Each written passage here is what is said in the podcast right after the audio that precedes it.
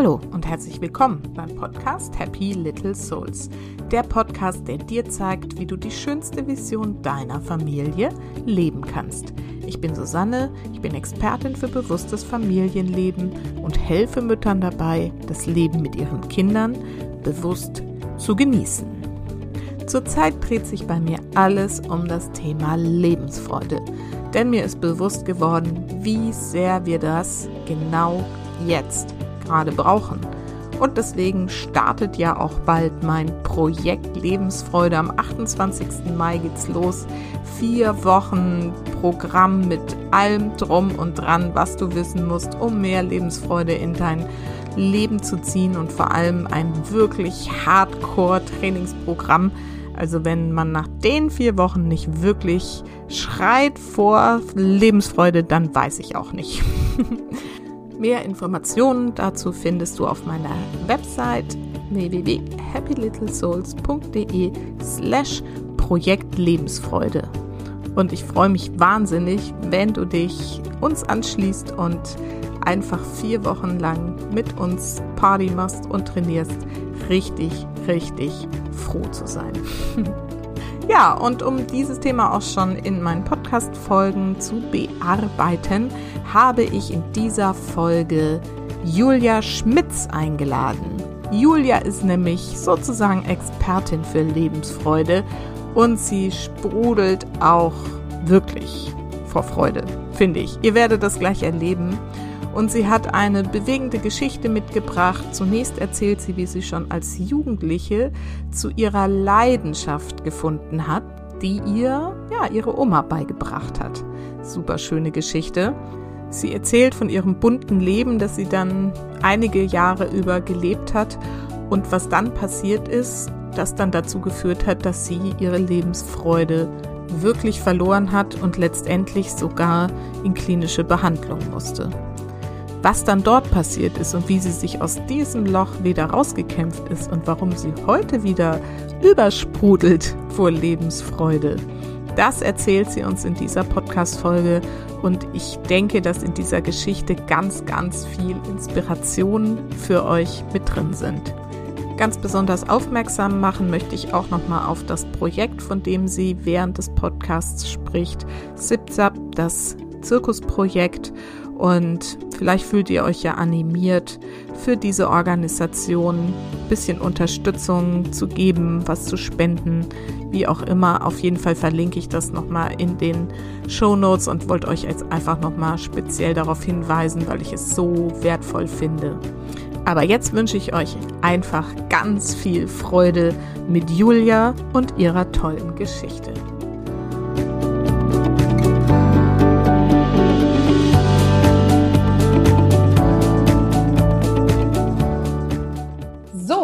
Heute gibt es wieder ein Interview für euch. Und zwar habe ich Julia Schmitz eingeladen. Sie ist bunt und vielseitig. Sie leitet Deutschlands erste Moderatorenschule, das Logo-Institut, und gibt Menschen eine professionelle Stimme. Außerdem ist sie Emotionscoach, Lehrerin, Jongleur und Weltenbummlerin. Sie liebt das Leben in all seinen Facetten und spricht in ihrer Keynote übers Staunen und wie wir Farbe in unser Leben bringen. Julia kenne ich, das erzähle ich jetzt kurz von meinem Speaker Bootcamp, was ich vor etwas über einem Jahr bei Margit Lieberts gemacht hat. Die war ja auch vor ein paar Wochen hier im Interview. Und Julia saß in meiner Jury und hat meinen Auftritt sozusagen auch äh, ja bewertet und mir ein sehr, sehr schönes Feedback damals gegeben. Und wir haben uns auch gleich super verstanden. Und ich freue mich total, Julia, dass wir uns jetzt hier gerade wieder so spontan getroffen haben und da mein großes Thema gerade Lebensfreude ist und aus dir so viel Lebensfreude sprudelt, habe ich gedacht, du musst es sein, mit der ich heute hier spreche zum Thema Lebensfreude. Und äh, vielen Dank, dass du dir die Zeit nimmst. Vielen Dank für die Einladung. Das mache ich natürlich dann riesig gerne. Und das war natürlich eine tolle Begegnung, die wir beide damals hatten. Und das Schöne ist auch, dass die Margit Liebers, mit der arbeite ich jetzt auch zusammen, seitdem ich die Moderatorenschule letzten August übernommen habe, ist sie auch meine Trainerin und äh, oder ja, wir gehören einfach zusammen, sie ist im Trainerteam und das ist total der tolle Austausch, weil wir einfach so die Lust haben, Menschen in ihr Strahlen zu bringen und wir mhm. haben so viele Menschen so tolle Botschaften, die sie aber nicht wirklich auf die Bühne kriegen und das ist wirklich eine ganz, ganz tolle Arbeit. ja, das kann ich mir vorstellen, dass ihr eine super Kombi seid. Sehr, ja. Sehr ja. Mit ja. auch viel Energie und ja. viel Inspiration und Lebensfreude. Das äh, kann man mit uns erleben, ja. ja genau. Aber erzähl doch mal ein bisschen über dich. Wer bist du? Was machst du? Und was machst du eigentlich so ganz genau gerade? Okay, äh, ich fange mal im Jetzt an. Also tatsächlich eben seit August gehört mir die Moderatorenschule Frankfurt, was, wo ich damals selber gelernt habe. Ich hatte schon die ganze Zeit während des Studiums, äh, ich habe bewusst damals in Mainz studiert, Sport, weil ich so gern zum Fernsehen wollte und zum ZDF wollte, weil ich dachte, Thomas Gottschalk hat ja auch Lehrer studiert, da kriege ich das auch hin, dass man über den Weg zum Journalismus kommt, ne? weil es einfach wirklich Journalist, ich meine, klar, es gibt Publizistik als Studiengang, aber wirklich Fernsehen, wie man da reinkommt, da sind die Wege ja bis heute echt zickzack. Ne? Mhm. Also das kann man auch keinem wirklich empf also doch empfehlen, schon diesen Job zu machen, weil es ein Traumjob ist. Aber den Weg wirklich, wie der Karriereweg funktioniert, das ist bei jedem so anders einfach. Mhm. Ne? Und ähm, tatsächlich, also Sportstudium war für mich total toll, weil es viel mit Bewegung zu tun hat, bunt und so. Und im Endeffekt ähm, war es aber natürlich ein ganz vorgeebneter Weg, wie es jeder von uns vielleicht gemacht hat. Man hat seinen Eltern zugehört, was ist gut, was könnte man machen, was passt zu einem, was ist sicher. Und äh, deswegen habe ich halt Lehrer studiert, ne, weil es mir irgendwie auch schon immer gefallen hat, weil mich Lehrerpersönlichkeiten echt immer fasziniert haben, schon in meiner Schulzeit. Also ich hatte auch das Gefühl, ich mhm. werde Lehrer, um Menschen zu inspirieren oder weil ich so toll finde, die kleinen Wesen wachsen zu sehen, aber nicht welches Fach wirklich. Also ich glaube, ich hätte am liebsten alles gemacht, weil ich fand in der Schule auch immer toll, dass ich mir da überall was rauspicken konnte, was ich da lernen durfte. Manche Fächer waren halt blöd, weil der Lehrer irgendwie nicht so spannend war, aber das lag, glaube ich, nicht unbedingt am Thema. Ne? Also es ist schon sehr persönlichkeitsbezogen. Definitiv. Ganz und wichtige war, Erkenntnis. Es hängt immer vom Lehrer ab. Ja, auch wenn ich natürlich als Lehrer sagen will, nein, ich wähle das, was dir Spaß macht. Ja. Aber tatsächlich ja. ist es so, ja. ja. Und ich habe damals auch tatsächlich Französisch als zweites Fach genommen, weil ich diesen Lehrer faszinierend fand. Der hat mit uns Französisch in Paris gemacht, der hat uns zum, Paris, äh, zum französischen Essen bei sich zu Hause eingeladen, so, ne. Mhm. Da habe ich mich natürlich, und der war ein grandioser Pädagoge, der einfach uns viel Vertrauen geschenkt hat, so der, ja, der dann auch damals gesagt hat, ach du, wenn du nicht weißt, was du machen sollst, mach doch Französisch, weil Englisch lernst in der Schule zwar gut, aber du wirst, so wie ich dich jetzt schon kennengelernt habe, reisen gehen. Und da musst du Englisch perfekt lernen und ist immer gut eine zweite Sprache. Also irgendwie hat er mich so gekriegt damals in sein Französisch LK. Ähm, und tatsächlich, er hatte recht. Ne? Ich bin natürlich dann wirklich im Nachhinein sehr viel reisen gegangen. Das hätte ich mir damals noch nicht so vorstellen können. Und bin bis heute sehr dankbar, dass ich drei, mittlerweile drei Sprachen fließend spreche. Also Spanisch ist noch ein bisschen holprig, aber mhm. ähm, es, ja, es öffnet einfach die Begegnung mit Menschen so viel mehr in jedem Land. Mhm. Wo du nur sagen kannst, hallo, ich bin und wer bist du? Ja. Und das sagt wahrscheinlich jetzt schon ganz viel über dich aus. Also du bist irgendwie, hast dich im Abitur da schon leiten lassen zum Thema Reisen und Buntsein und Bewegung und Sprachen so. Und dann hast du angefangen, das halt als Lehrer zu studieren oder als Lehrerin. Genau. genau, also ich habe wirklich den klassischen Weg gemacht, aber auch immer mit so ein bisschen Handbremse, weil ich tatsächlich dieses Bunte offensichtlich schon so mit 16 hat das bei mir angefangen, weil ich da, also eigentlich schon früher, mit neun habe ich von meiner Oma jonglieren gelernt. Die konnte oh. das ähm, äh, die hat es einfach im Garten mal gemacht, da lagen zwei Bälle und die wollte mich offensichtlich beschäftigen und hat dann äh, mir das gezeigt. Und da ist bei mir mein Lieblingsgefühl, was ich heute weiß, angezündet worden ist Staunen. Ja, da ist irgendwas in mir losgegangen. Das war nicht nur mal so eine Begeisterung wie vielleicht für einen anderen Fußball oder so, weil heute weiß ich, glaube ich, auch, weil das so besonders war, weil ich damals dachte, ach Zirkus, das machen nur Zirkusfamilien. Da bist du reingeboren und dann bist du halt Jongleur oder Dompteur oder weiß ich auch nicht. Ne? Und, aber wie jedes Kind fasziniert jeden Zirkus, weil es so anders ist. Aber es war eben meine gewöhnliche Oma, die konnte was Außergewöhnliches. Ich glaube, das war der Clou, der damals passiert ist, mhm. was ich jetzt später erst verstanden habe. Und das hat mich so fasziniert, dass ich das dann echt wie, also wie bescheuert, muss man echt sagen, so viel geübt habe, immer wenn ich nach Hause kam, das, ich habe das einfach gemacht ne, und wollte dann immer mehr lernen, habe dann zwei Freunde angesteckt und wir waren dann so eine Gruppe und haben dann in der Schulzeit viel jongliert und natürlich immer in so einer Ecke auf dem Schulhof, wo natürlich das irgendwer mal gesehen hat, aber so jetzt auch nicht groß akzeptiert hat oder wie auch immer, das war halt so. Und dann hat uns ein Lehrer mal gefragt, hey, könnt ihr auf dem Abiturball auftreten? Wir so, äh, äh, ja, keine Ahnung, wie man das macht, ne? Also, ne? Aber wir haben damals einfach schon viel Cirque de Mar, Monaco, was immer so an Weihnachten kommt, die Zirkusfestivals im Fernsehen geguckt und haben bei manchen Sachen gedacht, oh, das können wir auch schon, so ein paar Sachen, nicht so hochprofessionell. Und haben das dann echt als Inspiration genommen, dass wir ein halbes Jahr lang eine Show gebaut haben. Wow. Und das war dann äh, 1996 durften wir damit auftreten und es waren wirklich zehn Minuten. Keiner wusste von uns, dass wir sowas tun, äh, ne, von Eltern oder so. Also wir hatten jetzt keine AG oder so. Wir haben das halt so gemacht. Und da stand dann damals im Programm, hey, die Varieté AG tritt auf. Und äh, wir so, okay, wir sind eine AG und sind dann einfach vor der Pause aufgetreten, haben das gemacht was uns Spaß gemacht hat. Also wir haben einfach unsere Leidenschaft gelebt, ja. Mhm. Und, und das ist das Schöne am Zirkus oder am ne, Bewegungskünste. Du spielst mit dem, was Kunst ist, was dir Spaß macht, aber du hast keinen Leistungsgedanken, nur den Auftrittsgedanken, dass du einfach Lust hattest zu zeigen. Ne? Ja. Und wir sind damals aufgetreten und ich weiß noch, es war so der letzte, ich habe die Bälle hochgeschmissen, fünf Bälle, die Musik und bums fiel alles runter danach, was auch bewusst so war. Und die Menschen standen auf.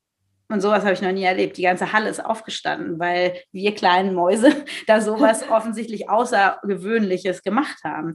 Und das hat mich damals so bewegt. Ich hätte, ich habe gedacht, es ist Glück empfinden. Vielleicht war es das auch. Lebensfreude, Buntheit, wie auch immer. Und das hat mich ganz viel getragen. Das hat mich aus einer Mobbing-Situation damals auch rausgeholt.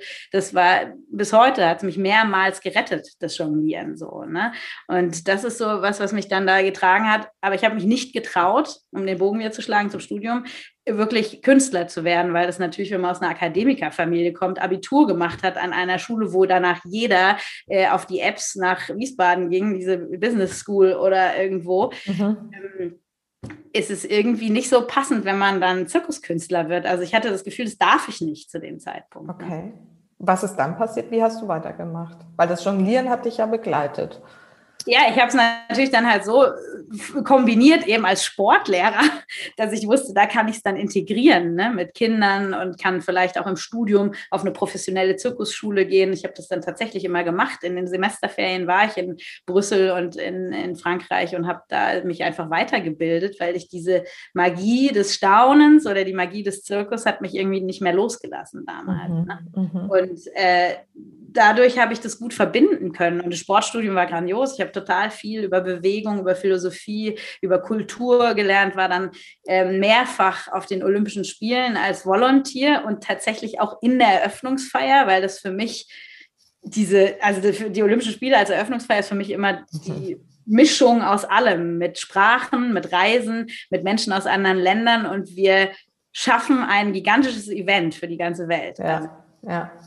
Und ich wusste nicht, dass man da als, also ne, dass man da teilnehmen kann. Du kannst als Mr. No Name, der jetzt nicht irgendwie besonders tanzt oder jongliert oder was weiß ich, jeder kann da teilnehmen, weil es um die Masse geht, die dann tanzt und die das bringt. Ne? Also das so, ach, du hast ja richtig bei den Teilnehmenden mitgemacht. Hey, du bist, du bist dann einer, der macht Schritt rechts, Schritt links, wie alle. Also, und das Tolle war, das dass da dann halt auch 80-Jährige neben dir tanzen, weil sie für ihr Land tanzen. In Rio, wow. Oh.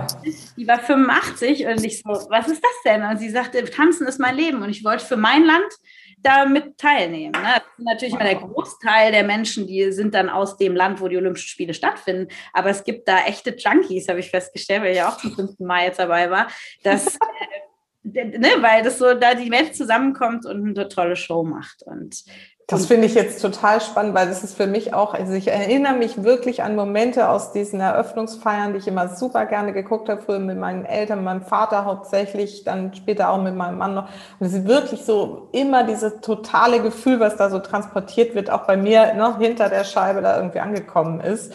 Aber das Gefühl, da mittendrin zu sein, das muss ja der komplette Irrsinn sein. Also, ja, und der hat, und ich habe das auch cool. Sportstudium, das war eigentlich der Link, dass äh, wir hatten einen Professor, der Professor Müller, der im NOK war zu der Zeit, im Olympischen Komitee im Deutschen.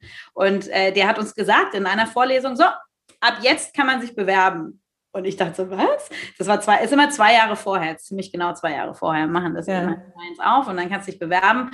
Ist immer eine ziemliche Lotterie, wo man landet, weil du kannst dich äh, zwar für die Eröffnungsfeier bewerben, das heißt aber nicht, dass es klappt. Ne? Gibt es immer noch mal extra Bewerbung.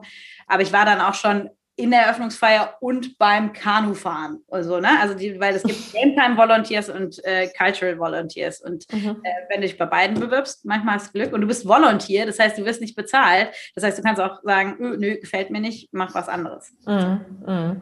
Spannend, okay. Also gut, dann hast du dieses Studium abgeschlossen und auch Lehr als Lehrerin dann auch gearbeitet? Ja, genau. Also ich habe auch während des Studiums natürlich viele Auslandsaufenthalte gemacht und habe dann ganz klassisch, aber trotzdem immer so, oh, ich brauche das sichere und ich brauche den Lehrerjob. Und im Endeffekt, er hat mir auch viel gezeigt. Ne? Also ich mhm. hatte die ersten fünf Jahre in Staufen an meinem Gymnasium, wo ich war, ist, ist eine grandiose Schule gewesen. Ich habe da ganz viele Entfaltungsmöglichkeiten gehabt, habe damals noch zwischen erstem Staatsexamen und zweitem Staatsexamen, also ne, oder zwischen nee, Referendariat, wo ich fertig dann war mit allem, habe ich danach noch die Journalistenausbildung gemacht, weil das mich auch nicht losgelassen hat. Mhm. Und da ähm, war aber dann auch für mich klar, ich habe super viel gelernt und die Moderation hat mich voll gepackt und ich will gern Moderator werden, aber es war sau schwer da reinzukommen. Mhm. Ja, und dann hat mich jemand weiterempfohlen, hat gesagt, du, da gibt es eine Schule in Freiburg, die haben ein Ton- und ein Filmstudio und die brauchen einen Lehrer, der das alles verbindet. Und äh, damit haben sie mich dann gekriegt, ne? sicherer Job und Kreativität und ähm, und im Endeffekt war es gut für diese Zeit, war es genau richtig. Hm. Welchen Stellenwert hatte zu der Zeit jetzt auch gerade in deinem Lehrerdasein ähm, das Thema Lebensfreude schon? Und wie hast du da mit den Kindern, welche Klassen hast du da unterrichtet? Alles, ne? Im Gymnasium hast du ja fünfte Von bis. bis ja. Okay. So, wie hast du das, hast du das integriert, auch dein Jonglieren und so, im normalen, jetzt in Französischunterricht? Französisch nicht so, jetzt erst. Äh, jetzt vor kurzem, aber äh, sonst in Sport, ja. Also, ja ich habe viele Zirkusprojekte mit Kindern gemacht, also mhm. wirklich, weil dieses Staunen einfach mich treibt und Kinder immer treibt. Und ich habe ganz oft, ähm, es gibt ein, ich habe so einen Kurs mal gemacht, Schleuderakrobatik, wo man die Kinder wirklich durch die Luft schmeißt und die sich gegenseitig dann auch äh, gut sichern können. Und da habe ich mehrere Projekte mitgemacht. Alex Armsarbeiten darüber geschrieben, weil ich damals dieses, diese Möglichkeit bekommen habe, die Examensarbeit schon in der Uni darüber zu schreiben, was die Persönlichkeit, äh Quatsch, was die Bewegungskünste mit deiner Persönlichkeitsentwicklung machen. Ja. Da habe ich von Persönlichkeitsentwicklung, wie es heute in aller Munde ist, mit Coaching so noch nie was gehört gehabt. Ne? Da ging es natürlich viel einfach um die Entwicklung des Kindes und so. Aber da war eben diese Besonderheit, das war, habe ich damals einen Text gelesen, der Drang zur Kunst, dass die Kinder wirklich, ne, das geht darum, ich zeige mich, ich zeige was, was mir gerade tierisch Spaß macht und das in einem Setting, was bunt, märchenhaft, zauberhaft ist und was Kindern so viel ermöglicht, ja. Mhm, und das mhm. hat mich nie mehr losgelassen einfach, ne? Und deswegen war auch der Lehrerjob da genau richtig. Und ich war jetzt dann eben auch später jahrelang mehrmals unterwegs, um mit Kindern Zirkus zu machen, denen es nicht so gut geht wie mir.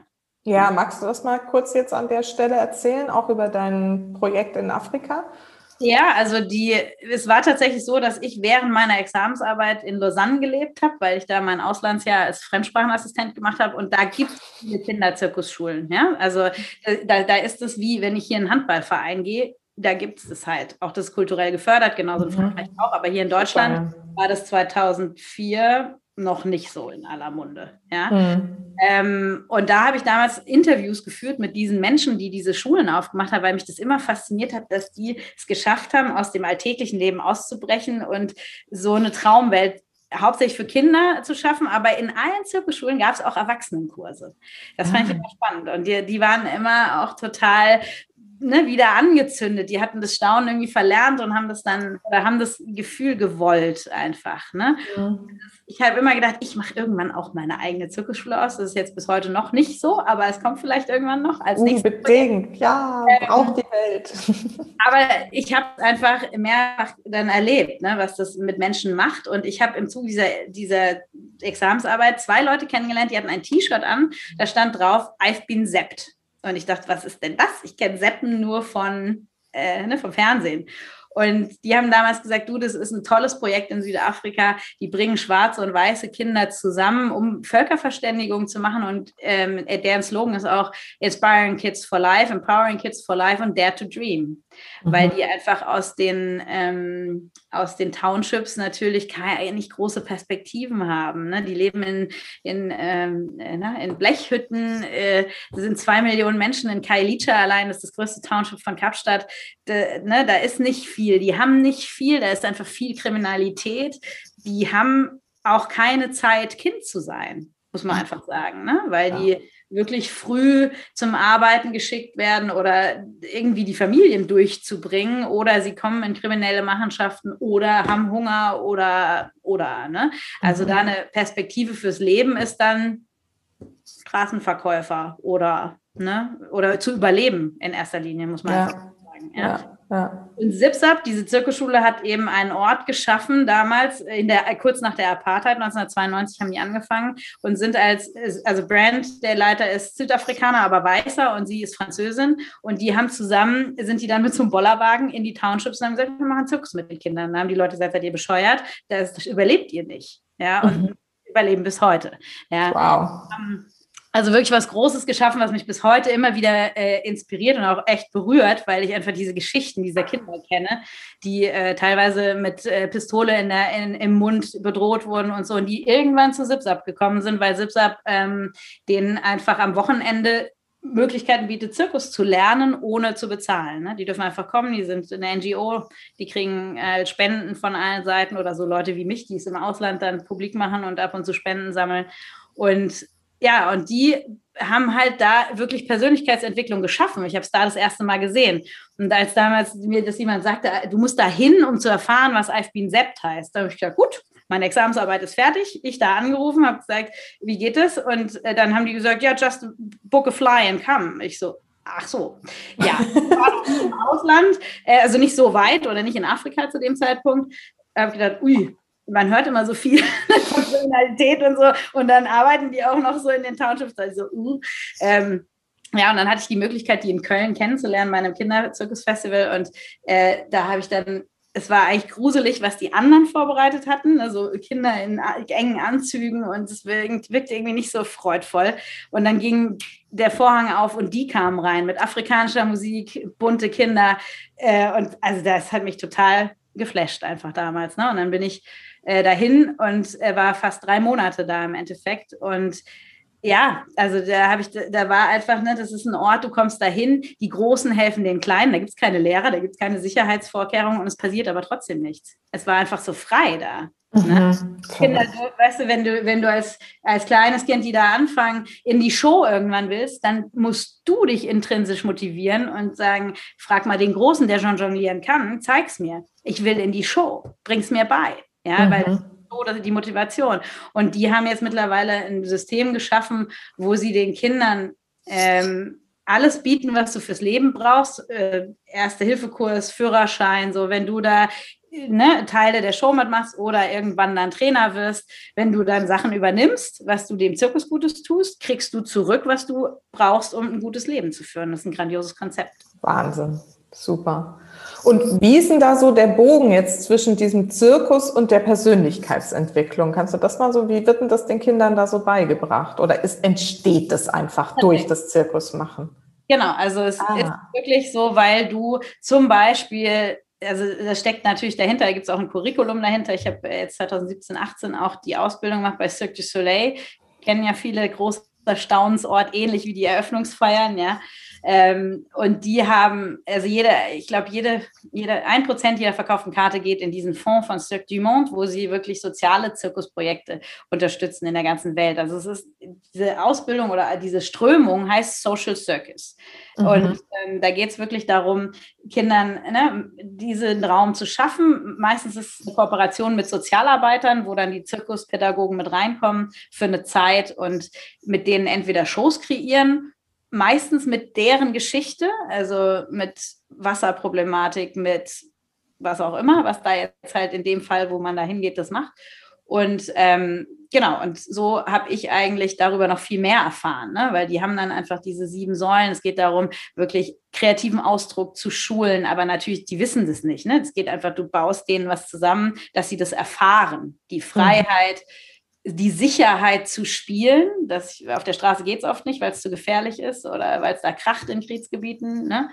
Ähm, und dass du da einen Ort schaffst, wo sie einfach kreativ sein können, wo sie auch ihre Probleme verarbeiten können. Also das hat auch viel Psychologie ist da auch drin. Mhm. Ähm, Genau, und da hat mich eigentlich auch viel, äh, und wenn die dann ihre Geschichten erzählen, ne? zum Beispiel jemand, der nie geredet hat, war in so einem Projekt, ein kleines Kind in Mexiko, die saß immer so nebenbei, hat immer sich das alles so angeguckt und dann gab es irgendwann einen Teil, wo wir gesagt haben, wir machen eine Pyramide und die ist so klein, die setzen wir oben drauf. Und die, wir haben es ihr dann gezeigt, weil sie nicht geredet hat. Ne? Und wir haben, also es ist wirklich dieses Bild, uplift the person. Und dann hat sie geredet, als sie da oben stand. Ja.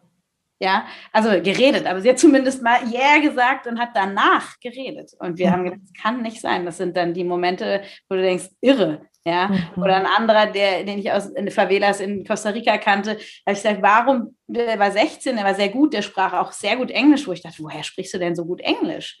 Und er sagte dann, Du, äh, ich habe das irgendwann gehört, dieses Projekt, und mich hat es fasziniert. Ich war hier, ich durfte einmal ans Trapez und da hatte ich das Gefühl, ich kann fliegen und habe gedacht, wenn ich das hier kann, kann ich es im Leben auch. Sagt ein 16-Jähriger, ja, durch diese Erfahrung, ja. Und der hat gesagt, ich habe dadurch gesehen, ich kann die Welt sehen. Wenn ich Artist werde, ich habe eine Möglichkeit, die Welt zu sehen und eine Sprache zu lernen, ja. Also da kann ich zig Geschichten davon erzählen. Ja, ne? Ich könnte jetzt auch noch zig hören, aber wir haben ja noch einige andere Themen hier. Ja, aber sie, äh, ne, sie berühren. Und da ja. habe ich, glaube ich, unbewusst äh, immer dieses Gefühl des Staunens, das hat mich getragen, aber ich wusste nicht, dass es das ist mhm. bis vor einiger Zeit. Mhm. Da kommen wir noch dazu, zu dem Staunen nochmal.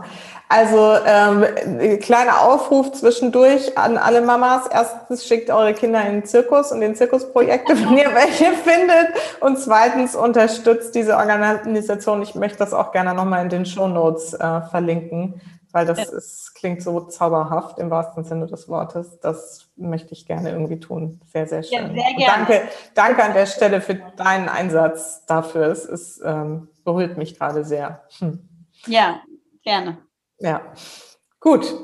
Jetzt hast du dann weitergemacht, hast da irgendwie diese Projekte gemacht und irgendwann gab es aber in deinem Leben, hast du mir vorhin ähm, erzählt, auch einen Punkt, wo es irgendwie nicht mehr so lustig war, richtig? Richtig. Und ich dachte, der kommt bei mir nicht, weil ich ja so ein Flummi bin, mhm. so vielseitig bin. Also das, was ihr alles gerade gehört habt, habe ich immer alles parallel gemacht. Ne? Ja, das klang äh, schon so durch. ja, und das war offensichtlich auch der Stolperstein. Ne? Ich habe äh, 25, ich hatte keine Beziehung, deswegen habe ich 25 Stunden Lehrer gemacht. Ich dachte, jetzt bin ich Lehrer, dann muss ich das auch ganz machen ne? und habe dann auch viel Geld zum Reisen. Das war immer auch so mein Antrieb. Und äh, mich haben immer diese Projekte hochgehalten, weil ich den normalen Unterricht irgendwann dann schon so nach drei, vier Jahren irgendwie nicht ganz so spektakulär fand irgendwie. Also es ist zwar immer toll und deswegen liebe ich auch Schule, weil es ja immer im Turnus der Schule immer mal, wenn nicht Corona ist, so Möglichkeiten gibt, ne, ein Event zu machen oder Veranstaltungen zu machen, Theaterprojekt zu machen. Also da habe ich mir immer das Leben sehr bunt gemacht in der Schule. Aber irgendwann äh, war es dann halt so, ich bin dann auf Weltreise gegangen, ich habe das berühmte Sabbatjahr genommen. Das war immer so auch mein Ding, wo ich dachte, das mache ich dann als Lehrer. Da arbeitet man zwei Jahre voll und kann im dritten Jahr gehen und ist trotzdem bezahlt. Mhm. Und, ähm, und da hatte ich aber tatsächlich damals keinen wirklichen Plan. Ich wollte die Welt entdecken, auch staunen wahrscheinlich war der Antrieb, den ich da nicht wusste. Und ich wollte Menschen begegnen und Länder sehen, die ich nicht sehen kann, wenn ich als Lehrer Ferien habe, wie Australien, Neuseeland, Südsee. Da kommen wir ja nicht hin, da ist keine Reisezeit, wenn wir mal sechs Wochen frei haben.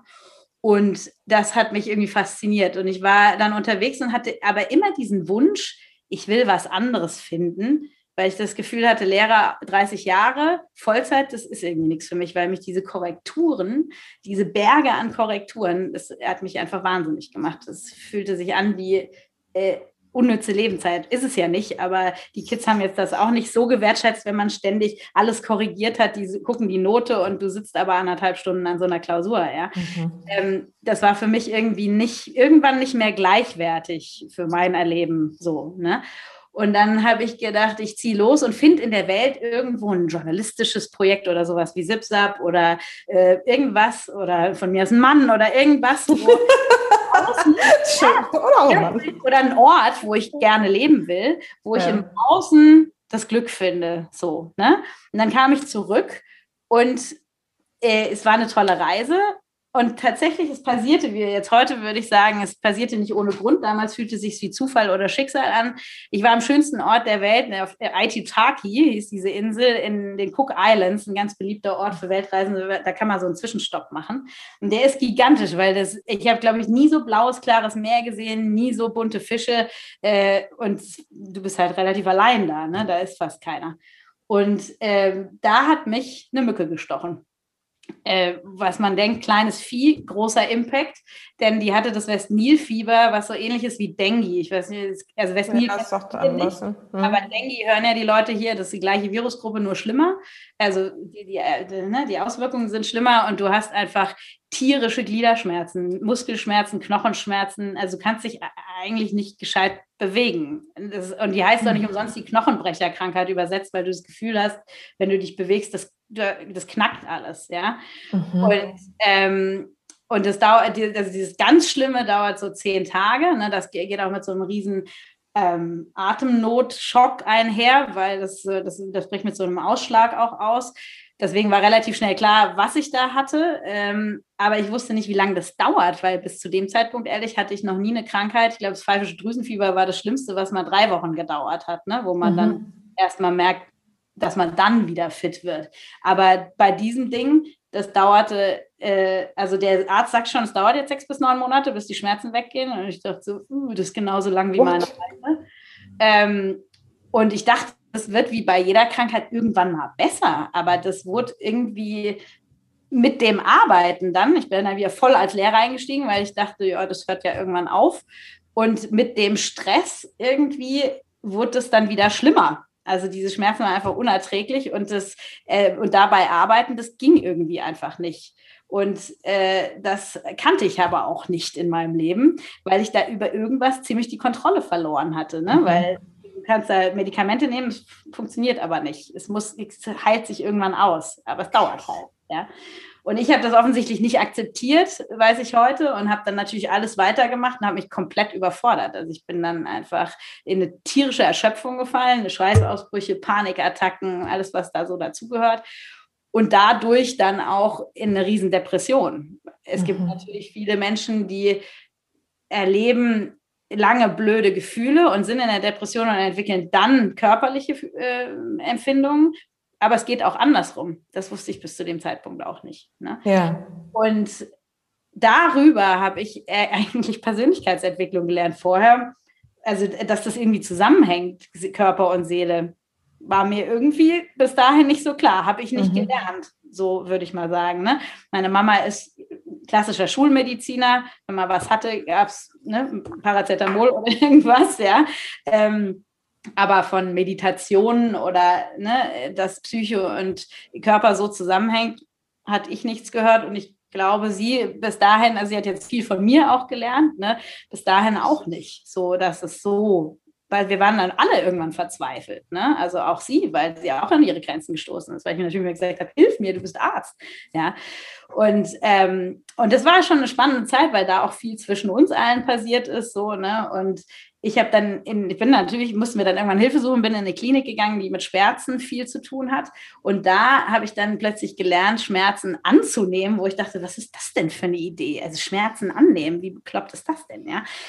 Und aber tatsächlich in dem Moment, wo ich mich nicht mehr gewehrt habe, uns immer weghaben wollte, wurde es ein bisschen besser. Ja. Aber in dem Moment, wo dann ein Therapeut sagte, was haben Sie denn als Kind gerne gemacht? Habe ich gesagt, ja, jongliert und Zirkus fand ich immer toll. Und dann sagte er, dann machen Sie das wieder. Ich so, ganz toll. Mit diesen Schmerzen jonglieren und äh, in der vollen Depression, wo nichts mehr bunt und saftig und spannend ist, äh, war ich jetzt nicht so motiviert, wieder anfangen zu jonglieren.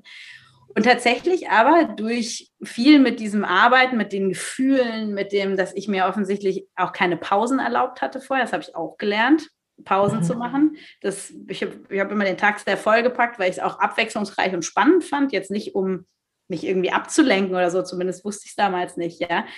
Ähm, also habe ich mich einfach mega überfordert. Also ich durfte da erstmal lernen, pa Pausen zu machen und meditieren, habe ich damals gedacht, sind Sie wahnsinnig? also das ne? ich, den Gedanken dazu. Ne, heute verehre ich Laura Melina Seiler und viele andere oder Christina, äh, Christina und Walter, bei denen ich eine Coaching-Ausbildung gemacht habe, für grandiose Meditationen, weil ich den Wert erkannt habe, wie das heilen kann. Ne? Mhm. Weil im. Endeffekt hatte ich da einen tollen Meditationslehrer, der wirklich, wo ich irgendwann diesen Aha-Moment hatte, wo ich da saß und ich hab, musste mich mal kurz bewegen, weil ich blöd saß. Und da war so ein Moment, wo ich dachte, oh, da ist kein Schmerz. Was ist denn da los? Und in dem Moment, wo ich es gedacht habe, waren sie wieder da. Und da habe ich gedacht, das, hier stimmt irgendwas nicht. Ah, ja. spannend. Und da habe ich damals diesen Meditationslehrer gefragt, ich gesagt, was ist das? Also das verstehe ich nicht. Können wir nicht das switchen, 23 Stunden Pause und eine Stunde am Tag Schmerzen? Sagt, das wird kommen, wenn Sie Geduld haben. Und dann dachte ich so, oh Gott, ich habe schon seit neun Monaten keine Geduld. Wie soll das denn jetzt noch dauern? Und im Endeffekt war es das aber, ne? dass ich dann irgendwann das gesehen habe, ah, es gibt die Momente und ähm, durch diese Mischung aus Meditation, Persönlichkeitsentwicklung, I don't know, Gespräche und dass ich dann mir erlaubt habe, irgendwann wieder anzufangen zu jonglieren, ja, hab, hat das irgendwas ausgelöst, dass es wieder besser ging. Mhm. bei mir war es halt damals wirklich, also ob wir es jetzt Staunen nennen, also es war meine Leidenschaft. Bei jemand anders ist es vielleicht Malen oder Singen oder Sport machen, so, ne? Das ist jetzt nur ein Bild. Das Jonglieren war es bei mir. Aber da habe ich gemerkt, uh, jetzt, also da ist, da war plötzlich irgendeine Kraft da und heute würde ich sagen, es war die Lebensfreude, die ganz schön verschüttet war, die da so wie angezündet war und langsam wieder hochkam. Mhm. Ja? Mhm. Und dann habe hab ich da in dieser Klinik auch Menschen, die fanden das natürlich toll. Die haben mich dann irgendwann, ich habe das immer in so einem Kämmerlein gemacht, ja. Und, das ja, ja, also ich wollte. Okay. Das, ne, ich habe das zwar erzählt, dass das mich immer fasziniert hat, aber dass ich es wieder mache mit den Schmerzen, das wollte ich nicht so zeigen am Anfang. Ne? Und dann hat es aber einer mitgekriegt und der hat dann gesagt, oh, ich wollte es auch schon immer mal lernen. Und dann habe ich da ein paar Leute angesteckt, die dann auch gesagt haben, ja, krass, durch das Jonglieren hast du echt mein inneres Kind berührt. Zu dem Zeitpunkt wusste ich gar nicht, was das ist. Ja. Ähm, und dann habe ich gedacht, ja, ist ja interessant, dass ich die damit berühren kann. So, ne? Und die haben dann auch gesagt, boah, ich habe in den zehn Minuten, wo du mir das beigebracht hast, mal kurz diese Gedanken vergessen, diese ewig kreisenden Gedanken, weil du kannst beim Jonglieren nicht denken, außer dich zu konzentrieren, ja.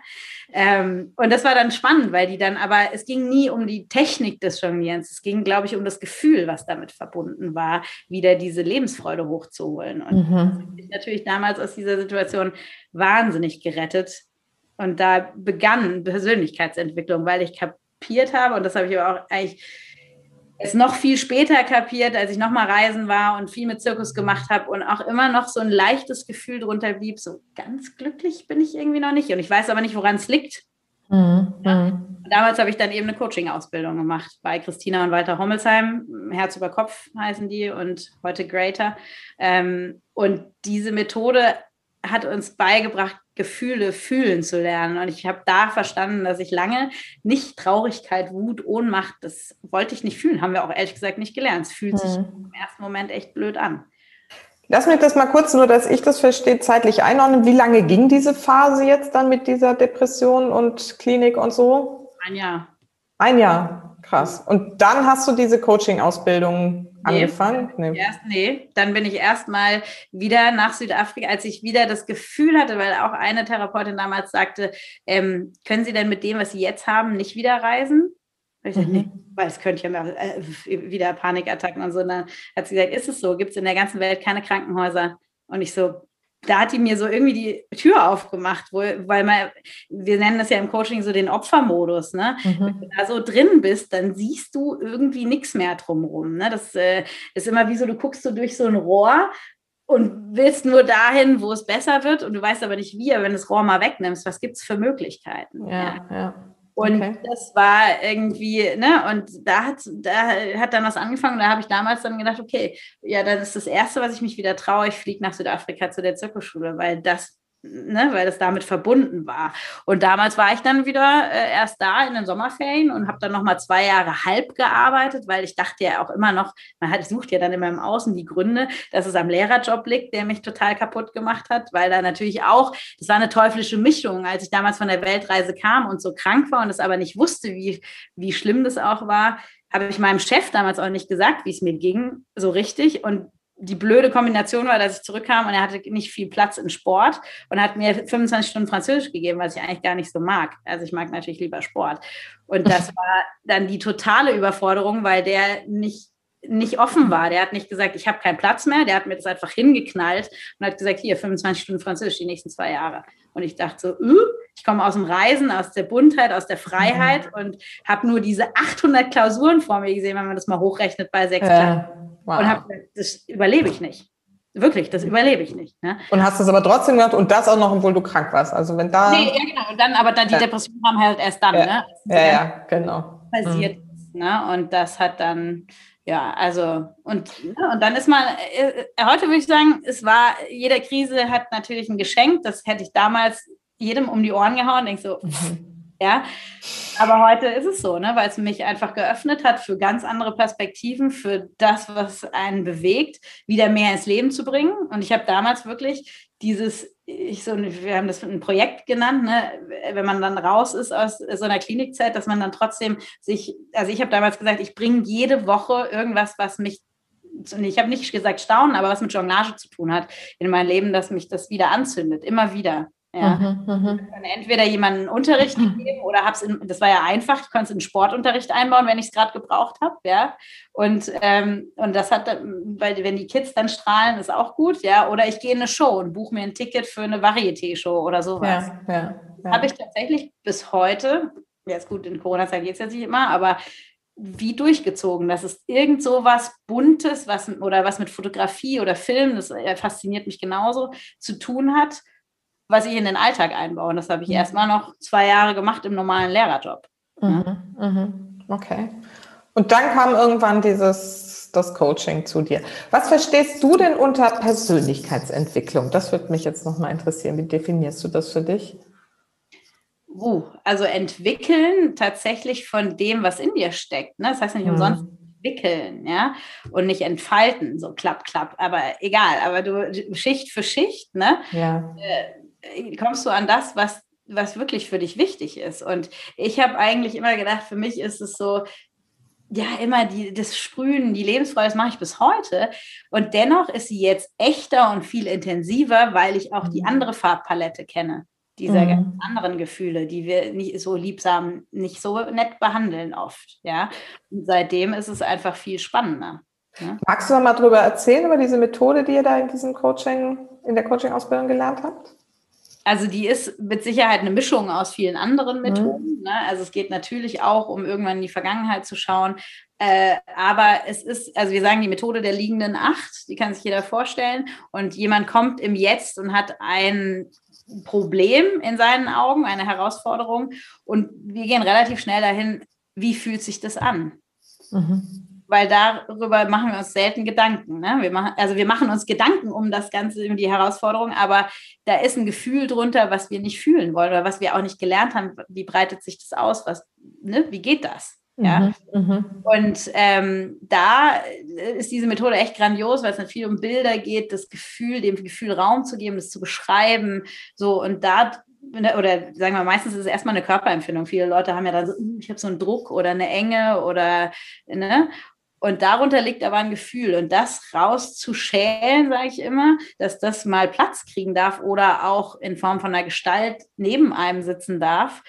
Und das passiert natürlich, dass dann viel die Tränen laufen, aber dadurch wird es natürlich auch bewegt. Das heißt nicht umsonst Emotionen, ja. ja. Und das löst tatsächlich so viel, ne? weil dann Schicht für Schicht, also er weiter erklärt immer, das ist wie, wir laufen lauter mit so kleinen Handgranaten rum. Wenn ich ein Gefühl immer wegdrücke, kommt in, in so ein Gefäß, sage ich mal, dann kommt da Mordsdruck drauf. Und wenn du es schaffst, als Coach dem Menschen zu helfen, das Gefäß wie so ein Luftballon so ein bisschen auszudehnen, dass es wie so wabbelig wird, dass das, dann hat es nicht mehr so viel Druck.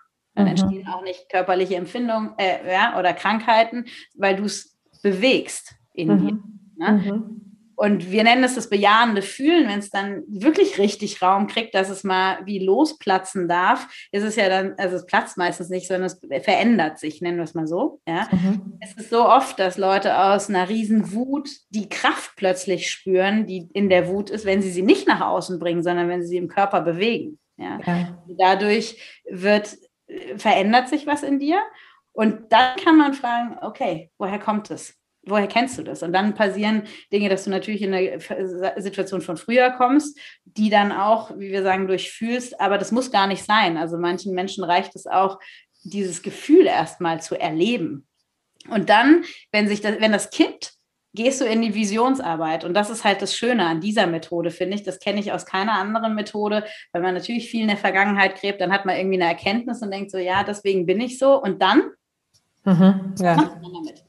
Ja, und bei der Methode ist es halt wirklich so, dass du dann dieses Gefühl, was damals war, du veränderst es, äh, entweder mit einem neuen Glaubenssatz oder mit dem Gefühl, was eh schon da ist, weil es sich umgewandelt hat. Und das trägst du dann in den Alltag. Was ist dann möglich? Mhm. Das fühlen wir ja auch nicht wirklich. Wir wissen immer, was wir nicht wollen, aber was wir wollen, wissen die meisten nicht.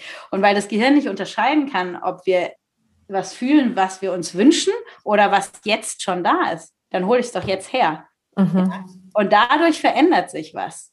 Ja, also absolut. Tatsächlich deine Ausstrahlung, deine Energiewolke, plötzlich kommen Menschen in dein Leben, wo du denkst so, hä, wieso, wieso treffe ich den denn jetzt? Mhm. Ja, aber weil ich fühle, was ich möchte. So, ja. Ne? Das ist das Spannende daran. Und das äh, zeigt sich bei vielen, also kann ich auch sagen, bei mir, ich habe seit Jahren keine Schmerzen mehr. Jetzt hatte ich mal wieder länger welche und ich weiß jetzt gar nicht, wie das zusammengehört. Da bin ich jetzt auch dran. Ne? Aber ich weiß, wie ich damit umgehe. Ich weiß, wo ich mir Hilfe suche. Ich weiß, da will mir der Körper was sagen. Wir sagen auch immer, die, See äh, die Seele sagt zum Körper, geh du vor, auf mich hört sie nicht. Ja, schön. Ja, super. Total gut. Ja, und das mit der Visionsarbeit, das kann ich auch total bestätigen. Also das ist auch in meinen Coachings immer ein riesengroßer Anteil irgendwie wirklich. Ne? Dieses, wie will ich es denn stattdessen und was will ich denn fühlen und wie soll es denn sein, eigentlich überhaupt mal dahin zu kommen, sich eine Vorstellung davon zu machen. Das ist oft so schwierig, ne? Der überhaupt das zu öffnen und die dafür, ja, einfach die Möglichkeiten mal sehen zu lassen. Ja, voll schön. Gut, das heißt, du jetzt arbeitest so irgendwie, was machst du denn jetzt zurzeit alles? jetzt. Im Moment tatsächlich äh, jongliere ich mit all den Dingen, die ich mir erlaube. Ja. Sachen, die ich gerne mache. Ne? Also ich bin tatsächlich noch ein Teil Lehrer und das mache ich auch gerne, aber eben in einer kleinen Stundenanzahl, weil ich das einfach mag, mit Kindern zusammenzuarbeiten und auch da Sachen zu erschaffen und auch die bei ihrer Persönlichkeit zu begleiten.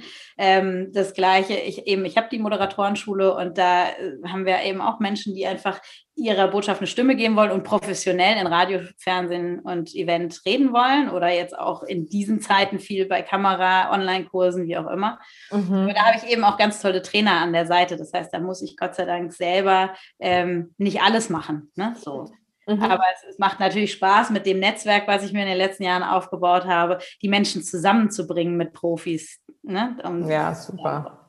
Mhm ja, und dann hin und wieder eben auch bei Christina und Walter unterstütze ich da bei der Ausbildung als Head Coach. Mhm, super. Und Reisen geht ja jetzt gerade wahrscheinlich nicht so gut seit einem Jahr. Ich plane schon wieder oder wir planen jetzt auch äh, mal Seminare im Ausland, wo das zusammen passiert. Ne? Mhm. Eine Stimme geben ist ja auch immer irgendwas, Ne, von ich gebe was eine Stimme, was ich im Innen spüre. Also wir würden das gerne verbinden. Ne? Also ich habe mhm. zwei, drei Kolleginnen vom Coaching, die da auch sehr dabei sind. Und da haben wir einfach Lust, mal solche Retreats oder solche Seminare zu kreieren, ah, die schön. möglich sind. Ja? Super, ja. Also die Visionen sind groß. Ja. Und jetzt hast du ja während des Gesprächs bestimmt schon gefühlt 20 Mal Staunen gesagt. Und erzähl doch mal so ein bisschen, was ist denn das für dich, dieses Staunen und was hat das mit der Lebensfreude zu tun? Ich habe das Gefühl, dass ich meine Haltung zum Alltag oder zum Leben echt wahnsinnig verändert habe, als ich kapiert habe, was das Staunen mit mir macht. Ne? Dass man so über das Alltägliche dankbar ist, aber auch sich wundert, ne? wie, wie gut die Beziehung zu XY ist oder ähm, ne, dass ich einfach ein Dach über dem Kopf habe und Essen habe, tolles Zuhause, ähm, was nicht selbstverständlich ist. Ne? Und ich glaube, seit du wunderst dich halt über den Alltag plötzlich und das ist äh, einfach so schön, ne? weil du dann einfach auch Sachen kreierst, du kre kommst viel mehr in Kreativität. Ich glaube einfach, mir hat es die Lebensfreude zurückgebracht und mein Leben so viel lebendiger wieder gemacht. Mhm, mh. Ich habe es mir, glaube ich, vorher nicht mehr so erlaubt. Das ist irgend so was, was das machen Kinder, ne? wird man, glaube ich, eher erstmal verbinden. Und wieso wir als Erwachsene nicht? Ist ja mhm. eigentlich total blöd, weil es ein total schönes Gefühl ist. Ne? Ja. Und deswegen, ja, also belebe ich es, glaube ich, einfach bewusster so und wünsche mir jetzt auch, das für Menschen zu kreieren, wenn sie es selber nicht haben können. So, ne? Mhm. mhm. Wie, wie geht das? Wie integrierst du das in diesen Alltag? Wie machst du dir das bewusst? Wie denkst du da dran? Was, worüber staunst du in deinem Leben? Also du hast ja gerade schon so ein bisschen gesagt, auch die ganz alltäglichen Dinge, aber wie bist du da so draufgekommen und wie integrierst du das? Ich glaube, also bei mir war das irgendwann mal so, ich habe tatsächlich selber ja mal ein Coaching genommen oder mehrere in dieser Zeit, als ich ähm, die Ausbildung gemacht habe und auch jetzt noch. Ähm, und da war ich einmal so orientierungslos, wo geht das alles hin? Wie verbinde ich diese Sachen? Dass mich irgendwann mal jemand gefragt hat, hey, was willst du eigentlich? Und ich, ich will einfach, dass die Menschen staunen und dieses Leben bunt und saftig ist. Und da war es irgendwie raus. Ne? Und mhm. äh, aber wie? Ich wollte immer das Wie wissen. Und wenn du das Wie wissen willst, ziehst du und geht nicht, weil du immer nur in eine Richtung schaust. Und dieses Offensein für diese Möglichkeiten, das macht das Staunen ja auch. Ne? Also egal was passiert, es ist ja das Unerwartete, was dich zum Staunen bringt. Also musst du mal loslassen und dich hingeben, was passiert. So, ne? Und da sind, ja, da, ich glaube, da verbindet sich ganz viel in diesem Gefühl. Deswegen ist es für mich mit Inspiration gepaart, ähm, das, was das Leben schön macht. Mhm. Ja. Und das heißt, du gehst einfach durch den Tag und staunst über Dinge, die dir passieren, zum Beispiel, dass wir uns jetzt so spontan getroffen ja, haben. Ja, wirklich, ja. Oder, ne, also Spontanität ist da auch ein Riesengefühl, ja. das da immer dabei ist, wo ich sage, ja klar, wir sind jetzt gerade wieder den Weg gelaufen, dann mache ich mir da Zeit frei und mache es jetzt, weil ich da Lust drauf habe, ja. Mhm. Frühling ist ja wohl die grandioseste Zeit zum Staunen, rauszugehen. Ich sehe mhm. jedes Mal und denke immer, wie funktioniert das? ne? Also manchmal wie so ein Kind, dass diese Bäume diesen kalten, siffigen Winter überleben mhm. und dann so äh, in diese Farbenpracht eintauchen, mhm. wie es jetzt gerade ist. Ja. Mhm. Oder Menschen, die ich lange nicht gesehen habe, dann äh, weiß ich auch nicht, verabrede ich mich mit meiner Grundschulfreundin, die ich über ein Jahr nicht gesehen habe. Und wir freuen uns an dem, was ihre Kinder gerade lernen. Ne? Die staunen ja auch oft oder was einfach gerade in unser Leben los ist. Aber mhm. ich erlebe es bewusster, nennen wir es mal so. Mhm. mhm. Dadurch. Seit wann ist dir dieses Thema so bewusst geworden? Tatsächlich ist mir das bewusst geworden, was Staunen für mich bedeutet in Rio, als ich bei den Olympischen Spielen war, weil da ja eh alles bunt ist und also in dieser mhm. Eröffnungsfeier auch, ich meine gerade Rio, der Karneval von Rio war das zentrale Kernstück in der Eröffnungsfeier und dann auch auf der Straße, die Menschen, ne, es ist alles äh, na, grün, gelb äh, in Brasilien und da habe ich irgendwie ein Buch tatsächlich parallel gelesen, das heißt Zirkus der Stille. Und da ist die Geschichte auch von, ich glaube, es ist eine Bankerin, die aber eine Oma hat, die einen Zirkus hat und die ähm, nicht diesen Zirkus, also die ist da ganz schnell raus. Als sie 18 war, die ist da aufgewachsen, hat immer dieses Zirkus um sich und wollte da nur raus. Und als die Oma stirbt, ähm, wird sie angerufen oder im Sterben liegt, sie soll diesen Zirkus übernehmen und sagt, um Gottes Willen. Und ist dann dort und äh, lässt sich dann plötzlich einfangen. Und die beschreibt, oder der Autor beschreibt das Gefühl des absoluten Staunens. Also ah. der beschreibt das, ich müsste es mal raussuchen, diese Zeilen grandios. Und da hat es mich so gepackt, mir liefen die Tränen, als ich dieses Buch gelesen habe, in diesem mhm. Moment gelesen habe. Und äh, habe ich gesagt, ich habe noch nie bei einem Buch geweint. Also das ist mir noch nie passiert. Ne? Äh, beim Film schon, aber nicht bei einem Buch. Und damals, ich saß an der Copacabana einen Tag lang, habe auf meinen Flug gewartet und habe dieses Buch gelesen. Und die, diese irre hohen Wellen, die sind ja, also das sieht man im Fernsehen meistens nicht so, aber die sind gefühlte drei Meter hoch. Die habe ich dann einfach da reingestellt. Ich bin ja eh nass, sieht ja keiner, dass mir die Tränen laufen. Und ich glaube, da habe ich äh, also verstanden, dass es mhm. das ist, weil ich meine, warum weinen wir? Weil es uns tief berührt, ja. ja. Das habe ich nicht bei Begeisterung, also wenn ich das Wort Begeisterung ausspreche, habe ich das nicht so oder Faszination oder Inspiration mhm. wie beim Wort Stau. Ne? Mhm. Und da war es, glaube ich, klar. Ich habe das Wort, glaube ich, vorher benutzt oder das Gefühl, aber nicht so bewusst. Mhm. Super schön. Kannst ja noch mal gucken, wenn du diese Zahlen noch mal findest ja. würde ich die auch nochmal teilen zu, zu unserem ja. Interview hier. Sehr gerne. Ah. Ja. Gut, so, wenn jetzt irgendjemand sagt, Julia, überrascht und äh, über, erstaunt mich, ich will mehr über Staunen wissen. Ich will, äh, keine Ahnung, vielleicht jonglieren lernen. Was, was betest du denn an? Wie kann man denn mit dir zusammenarbeiten? Man kann mit mir zusammenarbeiten, wenn man auf logoinstitut.de geht. Das ist die Moderatorenschule. Also mhm. da bin ich natürlich am meisten oder am schnellsten erreichbar. Mhm. Ähm, und da kann man natürlich alles lernen, was mit Kamerapräsenz, Stimme, deiner Botschaft eine Stimme geben, Keynote Speaking, äh, alles zu tun hat. Mhm. Und, aber auch Coaching. Ne? Also Logo Institut ist mittlerweile einfach ein Institut für Coaching und Weiterbildung. Mhm. Und da kann man auch natürlich die einzelnen Coachingstunden buchen nach der liegenden Acht-Methode. Also okay. Äh, ähm, mich immer auf juliaschmitz.de. Das ist natürlich noch meine Jonglage-Webseite. Also man kann mich natürlich auch immer noch buchen mit einer, ganzen Show. Ja, ich habe auch eine ja, ganze Show von 30 Minuten äh, für Veranstaltungen. Ähm, genau. Und als Moderatorin kann man mich natürlich auch äh, engagieren oder kann es halt lernen. Ne? So, also mhm. diese zwei Sparten gibt es. Aber im Endeffekt, ich sage immer, die Kontaktdaten, alles übers Logo-Institut, da sammelt sich alles. Sehr, sehr gut. Dann verlinken wir das gerne auch noch in den Show Notes und wer da Lust hat, vielleicht komme ich da auch noch mal dann drauf zu, wenn es bei ja. mir wieder weitergeht. genau. Also unbedingt, unbedingt. Alle, die inspirieren und die ja. gerade Sache äh, ja, eine Stimme geben wollen ja. und auch echt vielleicht äh, manche Sachen lösen wollen. Also ich weiß ja, du hast einen Podcast einfach auch viel für Mamis und ich muss ehrlich sagen, ich ziehe den Hut vor allen Mamis, die in diesen Zeiten mit Homeschooling, Familie und Beruf unter einen Hut bringen. Mhm. Und weiß auch, was da an Gefühlen von Überforderung und so gerade sehr präsent ist. Also da kann ich immer nur sagen, äh, ja, nutzt, ja. sucht euch Hilfe, weil Freunde können das nicht lösen, muss ich ehrlich sagen. Nee, nee. Es ist auch wirklich so, dass, dass, dass man das nur lösen kann, wenn man da wirklich an sich ran, selber rangeht und diese ganzen alten Glaubenssysteme, ne, über Sicherheiten, über Schulsysteme, über Autoritäten und so weiter, über, über Job und so wirklich irgendwie anschaut und da dran geht. Das ist der Weg. Das merke ich selber bei mir, wie krass das noch ist und was ich da noch alles lösen durfte. Und jetzt sind wir gerade wieder, ich habe meine Kinder gerade von der Schule abgemeldet, ehrlich gesagt, das war mir jetzt zu blöd.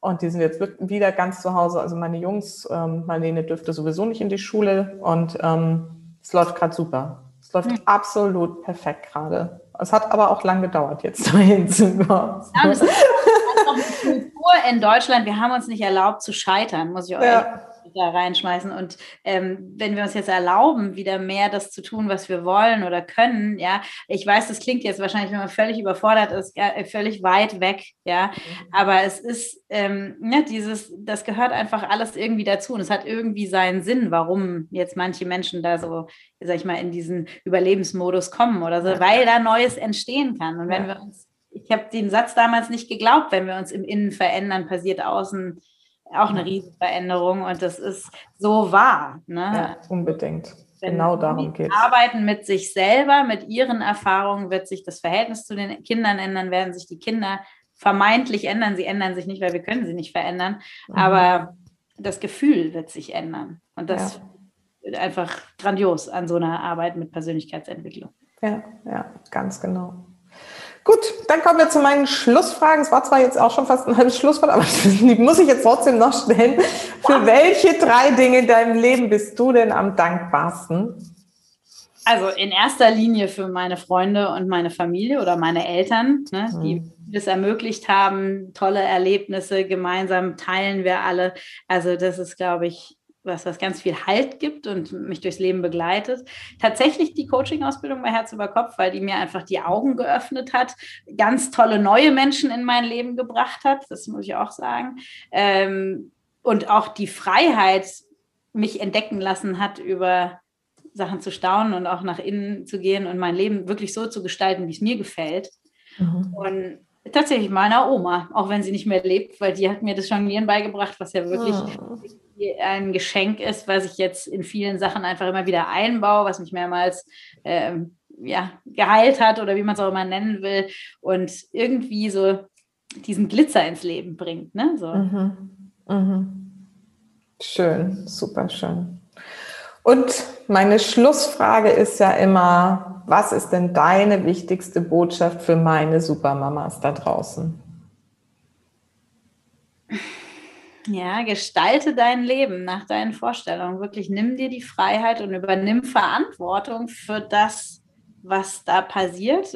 Es gibt immer einen Weg, das zu verändern. Ne? Dass man, und ich sage mal, shift one degree, also wirklich einen Grad nach rechts, ja. manchmal eine Riesenveränderung. Ob ich jetzt eine Stunde Pause mir einräume oder bewusst einen Kaffee trinke mit einer Freundin, um da ne, das, äh, das Alltägliche zu brechen, also das klingt jetzt ein bisschen krass, äh, vielleicht zu, oder zu, ja, zu verändern, ne, um dir da eine Perspektive zu schaffen, die mhm. anders wird. Ne?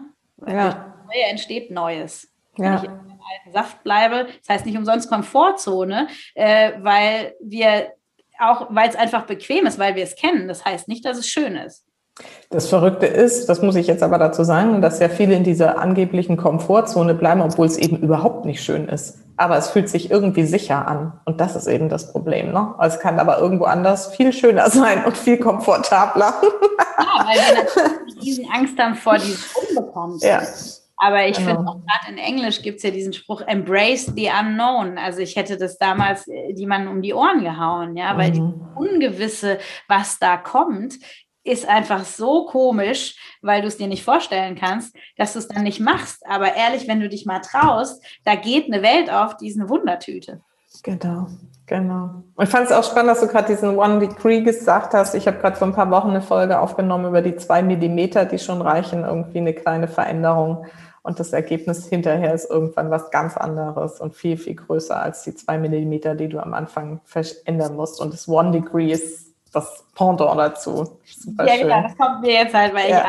ich mal, äh, einmal die Woche mache ich ein Inspiration Pop-Up mit äh, meiner Freundin und Kollegin, die ja.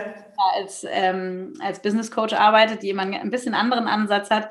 Und sie heißt Shift One Degree. Ist ah, super, ja. Ja, toll, toll, tolles Motto, super cool. Also da kann man sich auch gerne reinschalten in meiner Facebook-Gruppe bei Gestalte dein Leben. Da machen wir das immer montags. Sehr gut. Dann verlinken wir die auch nochmal und da gucke ich auf jeden Fall nochmal rein. Julia, ich danke dir. Es äh, war wunder, wunderbar und ähm, es, ist, äh, es bringt mich zum Staunen, wie du dein Leben wie du dein Leben lebst und wie bunt und, und unglaublich großartig es ist. Und ich danke dir wirklich für dein Sein. Das ist ähm, eine Inspiration. Vielen, vielen ja, Dank. Das spannende Interview. Ich habe äh, weit persönlich aus dem Fenster gelehnt, bin mal gespannt. Aber es ja, ist meine Spezialität. Das hat Margit auch gesagt. So viel hätte sie noch nie von sich preisgegeben. Aber das ist, äh, das ist bei mir. Ja, das ist ja gut so. Also ich meine, es kann ja Inspiration oder soll ja auch Inspiration für andere sein. Wenn man durch ja. durch komische Sachen, ist es ja einfach schön und das sieht man ja. Das erlebe ich ja auch an mir selber. Also warum soll man es dann nicht teilen? ja. Vielen, man, vielen Dank. Auch sag mal, wenn man drüber ist, dann äh, äh, ne, berührt es einen auch nicht mehr so und dann kann man auch drüber reden. Ja. Ja, vielen Dank für deine Offenheit. Ich denke auch, dass genau das eben, ne, auch mal zu sagen, und es gibt diese Zeiten, wo es irgendwie echt runter, runter, runter, runter geht. Und wie man es eben auch schafft, da wieder rauszukommen. Und ich wünsche dir vor allem gesundheitlich natürlich alles Gute, dass das weiterhin so gut bleibt oder wieder noch besser wird. Und wir bleiben in Kontakt auf jeden Fall. Sehr gerne. Jetzt wieder mehr. Dein Mami ist alles, alles Gute. Bleib gesund in diesen Zeiten. Ja, alles klar. Bis dann. Tschüss.